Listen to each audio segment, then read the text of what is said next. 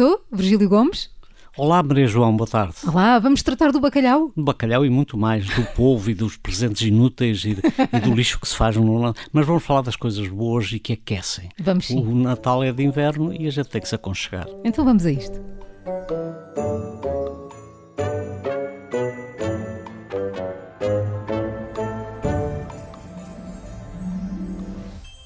Virgílio Gomes, como é que um gastrónomo transmontano se prepara para o Natal? Olha, sobretudo da minha idade, já passei por muitos natais e, portanto, temos um sentido muito mais seletivo e dirigirmos aquilo que gostamos mais. Já consegue fazer um best-of, não é? Exatamente. e, portanto, será orientado nesse sentido. E, e, portanto, o Natal é uma época onde há os aconchegos. O inverno obriga-nos a isso. Mas há muitas tradições que estavam associadas ao, às festas de Natal que têm a ver com o inverno porque é que nas festas de Natal se bebia vinho doce aquecido? E na por cima se punha canela, que é uma tradição que está em extinção. Evidentemente, nós, enquanto éramos miúdos, ficámos com raiva de não nos deixarem beber a nós. E depois, quando chegamos a crescidos, bebemos e afinal não exageramos. Portanto, é uma. Mas há Existe outras... assim alguma tradição que o Virgílio faça questão de manter? Olha, mais importante do que do bacalhau para mim é o povo, porque em Trás-Montes continuam a ter polvo cozido da mesma forma. É um polvo e bacalhau cozido com todos, com as hortaliças todas que há. Aquilo é que é verdadeiramente, o bacalhau com todos é verdadeiramente o bacalhau da, da consoada. Pois, o povo que se come lá em cima, nós somos irmãos dos galegos, e não é estes polvinhos que nos aparecem agora nas cidades, nas, nos urbanos, que é aquele polvinho para vir inteiro para a mesa. Eu acho que aquilo é um atentado à natureza. Não, eu fui educado, grande, aquele grande, todo, daquele que dá para fazer filetes. Uhum. E, portanto, isso é ser muito importante. E o povo tem a mesma razão de ser do bacalhau.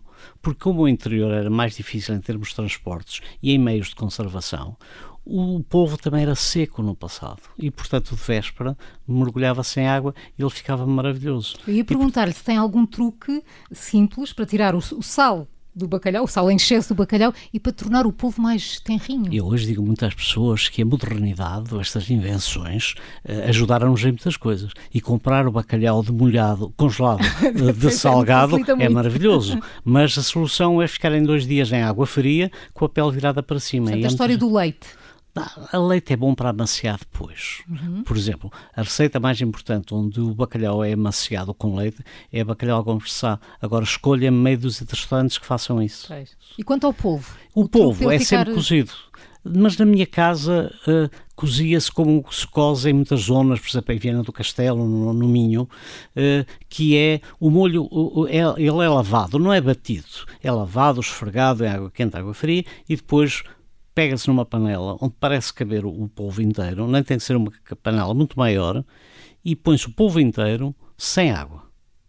E depois deita-se um bocadinho de água até a água vir ao de cima.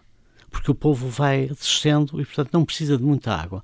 Agora, a solução, é, e tem a ver com aquele provérbio: quem cozinha depressa come cru fica ali duas horas em lume baixo, pois. lentamente, que ele não precisa de mais água. Então ele fica macio, não precisa de truques, não precisa que se ponham rolhas de cortiça, que se ponham cascas de cebola, cebola, que se bata primeiro, que se mergulhe água quente, água fria. Nada de agressividade. Não, não, nada de agressividade com o povo. E, portanto, cada um tem que se ajeitar à sua maneira, mas, por favor, sobretudo agora no Natal, não tenham pressa. Confinados, como somos ah, obrigados sim. a estar em casa, não há melhor do que estar é? a fazer lentamente para a coisa com algum critério. E depois eu sou do tempo em que havia uma mistura, uh, porque é que, é que o, o, dia 24, as pessoas, a maior parte das pessoas não sabem porque é que se come peixe. É que era o último dia do ano em que era obrigatório fazer o junto da abstinência de carnes. A semana que antecedia o Natal era toda com com peixe. E isto entrou na história em Portugal no século XVI, quando Dom Sebastião vai visitar o seu tio Filipe II a Espanha e lhe oferece o grande banquete da deslocação, calha na véspera de Natal ele oferece-lhe uma refeição onde estão identificados 192 peixes e mariscos ou formas de os confeccionar. Isto entrou na história da Europa. Como é que um rei dá um banquete só de peixes só e mariscos? Peixe. Como é possível haver tanto e levou aqui o Dom, o, o Dom o Filipe II, o tio, disse, disse para, para ele: meu, meu rico sobrinho, eu já sabia que tu eras o rei dos mares, mas depois disto tu és o verdadeiro senhor dos mares. Portanto, estão a ver como o peixe puxa muito a carroça, contrariamente ao que se diz. Mas é o símbolo que nos ficou de, de, desse período longo de, de, abstinência de carne é o bacalhau de, de consoada. E quanto aos restos, sobra sempre tanta comida no Natal? Faz muito roupa velha, pataniscas e pastéis de bacalhau? Eu há pouco tempo escrevi um texto sobre, pediram-me escrever sobre sustentabilidade. sustentabilidade. E eu comecei por dizer, sustentabilidade é um palavrão que dá muito jeito aos políticos porque eles esquecem-se de dizer que é preciso falar na sustentabilidade, porque se esqueceram que era preciso dar educação às pessoas. No Norte havia restos de comida? Poderia haver, mas se havia restos não era um desperdício, muito menos lixo. Aproveitava-se tudo.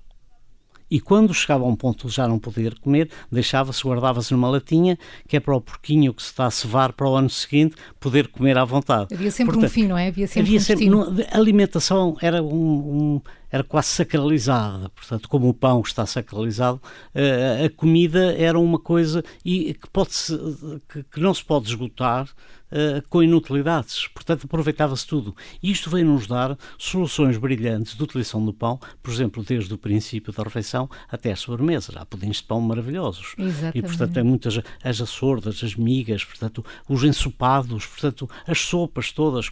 Aliás, o termo sopa tem muito a ver com isso. Portanto, a, a, quando o caldo era engrossado com pão, passou a chamar-se sopa. E nós, quando temos num restaurante um, um molho um, muito bonito, que toda a gente fica com vergonha de pedir uma colher para beber ou molhar o pãozinho porque não é chique, não, essa cerimónia faz mal à mesa. faz, faz muito bem à alma. Mas exatamente, portanto. Molha-se o pãozinho e chama-se fazer uma sopinha. É a melhor Portanto, parte. É, é a melhor parte. É. E, e, a nível e, da glicémia? Como é que estamos olha, a nível dos açúcares no sangue? Olha, os açúcares no sangue. Eh, eu acho que a vida tem que ser temperada às vezes com estes pequenos prazeres. E, portanto, o período de Natal é um período muito forte em doces e a variedade de doces que há para o Natal. Em minha casa começava-se o Natal dia 8 de dezembro. A partir de 8 de dezembro fazia-se uma mesa onde havia sempre um pudim, havia rabanadas, havia umas filhotes e depois todos os dias havia mais um doce que fazia. Aquilo ia-se arrastando até o dia 6 de, de, portanto era um mês até o dia de Reis. até dia 6 de janeiro e, e, e portanto há doces que não são muito doces e, portanto, os prazeres, as pessoas têm que aprender a conter-se. Gostam muito de pudim, comem só duas colheres. Portanto, não é preciso comer 200 gramas de pudim nem metade do pudim inteiro. Portanto, essa atividade de comer doces tem que ser compensada a fazer exercício físico e, e lá para cima vai-se ao campo buscar lenha para as lareiras. Portanto, arranjam-se umas formas alternativas e depois tem-se mais 11 meses de penúria para depois se consolarem no Natal. O Virgílio tem vários livros publicados, já aqui falávamos em off. Continuam a ser um bom presente de Natal ou tenta fugir a isso? Eu acho que sim. Uh, muito embora aquele que revele mais traz montes é o primeiro que está esgotado e não vai haver tão depressa a segunda edição, uhum. é intencional. Mas, por exemplo, o livro Doce da Nossa Vida, ou o Tratado do Petisco, ou sobretudo para quem quer ter um sentido prático e não ter imaginação, o Dicionário de Cozinha Portuguesa, que foi o primeiro e único dicionário de cozinha portuguesa que ainda existe, foi eu que o fiz. E assim o que é que costumam oferecer? Olha, eu não é, é sou muito comum? de prendas de Natal. A mim livros ninguém me oferece, porque é, o, é a dificuldade. Mas de... tem-se algum presente que o tenha marcado? Eu quando era miúdo, eu não era eu sou quando éramos educados em pequenos, os presentes de Natal eram coisas que as, que as pessoas precisavam. precisavam. Não era brinquedos nem inutilidades. Eu falo muito contra as inutilidades e os embrulhos das inutilidades. E as pessoas que, que se endividam mais quem tem menos. Portanto, se eu estava a precisar de meias, depois levava três ou quatro pares de meias, ou levava uma camisa se calhar mais arejada, ou assim. Portanto, eram sempre coisas úteis. Eu não sou muito amante de licores, mas outro dia fiquei surpreendido quando me dão um licor de pastel de nata. E a primeira coisa que eu quis foi chegar a casa e provar. E provo um bocadinho com o dedo, porque eu não sou muito, gosto de bebidas doces, mas moí um bocadinho de, de gelo e coloquei lá, e não é que eu senti o gosto do creme do pastel de nata. Portanto, isso é, é fascinante. É reinventar-se. Está a ver? Sim, sim. É, portanto, há coisas que, simples, eh, como depois vim descobrir que o mesmo produtor também faz um, um licor de bolacha Maria e faz outro de arroz doce. Portanto, temos a versão alcoolizada de alguns doces muito tradicionais portugueses. Virgílio, agora perguntas rápidas para respostas curtas. Vamos a isto? É o mais difícil sempre. Rabanadas ou azevias? Rabanadas. Bolo rei ou rainha? Nem um nem outro. Arroz doce ou aletria? Ah, e é difícil porque eram os dois. Eu também quero. Presépio com musgo ou com alcatifa verde? Eu sou pouco de presépios, mas acho que a imaginação pode levar a um musgo verde uh, para trazer a natureza para casa que faz muito bem. E a árvore natal, verde ou branca? Azul. E as bolas? Todas de uma cor? Eu preferia ou, todas de uma cor, já agora prateadas. Pai Natal ou Menino Jesus? Ai, que difícil. O Pai Natal é complicado. Uh, o Menino Jesus, uh, independentemente da fé, uh, temos uma simbologia associada. Eu tenho o Pai Natal nasce de uma conveniência comercial, portanto eu não ligo nada ao Pai Natal. E quando vejo, por exemplo, no Brasil, com aquele calor horrível, e vestem o Pai Natal de peles vermelho e tudo branco, mas não devia estar de sunga em cima de uma prancha, portanto ajustar ao sítio. Portanto, é, portanto vamos para o Menino Jesus. Vamos para o Menino Jesus. e para terminar, meias ou bombons? Bombons que são mais doces. E ainda mais uma, sozinho em casa ou música no coração? Ai, eu gosto muito, já vi umas 10 vezes música no coração. Há filmes que eu gosto, vejo imensas vezes. Mas eh, normalmente depois do jantar, eh, sozinho em casa. Virgílio, ia terminar agora sim uma breve mensagem de Natal uh, para os nossos ouvintes. Para aos nossos ouvintes, eu quero dizer que o Natal pensem na autenticidade e pensem naquilo que é nosso. Eu acho que quanto mais formos nós próprios e, portanto, retomar, está ligeiramente a aparecer a alteria aqui no Sul que antes não havia. Mas Deixem as fantasias estrangeiras, as importações. Temos muito para onde salvar e agora temos muito que ajudar as estruturas que tiveram a coragem de se manter a trabalhar durante este período complicado. Portanto, proteger o comércio, o comércio associado à produção nacional. Virgílio Gomes, muito obrigada por ter estado connosco. Aconteça o que acontecer, boas festas para si e para os seus. Obrigado e para vocês todos também. Obrigada. Já a seguir, uma curiosidade de Natal.